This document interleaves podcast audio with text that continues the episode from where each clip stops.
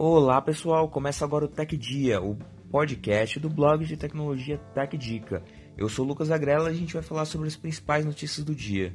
Jian Kuan, CEO do WhatsApp, saiu da empresa.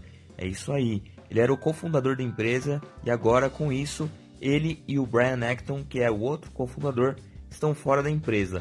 O Acton está atuando ali com o Signal, com o aplicativo rival, com bastante enfoque em privacidade e tudo mais, e promovido pelo Edward Snowden, né? E enquanto que o John Kwon anunciou que vai fazer alguns projetos pessoais, como cuidar dos carros dele, dos Porsches dele com refrigeração a ar e tudo mais. Ele vai viver a vida do milionário, né? Bilionário, aliás, né?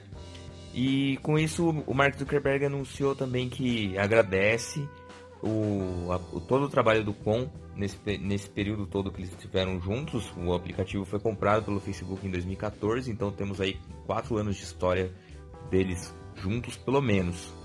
E fora isso, o WhatsApp liberou a possibilidade de você fazer download dos seus dados. Essa nova medida faz parte de uma adequação à legislação da União Europeia que requer que você possa fazer o download de todos os seus dados dos aplicativos e jogá-los para outros lugares. Imagina que você pode fazer exportar os dados do WhatsApp e colocá-los no Telegram, sei lá.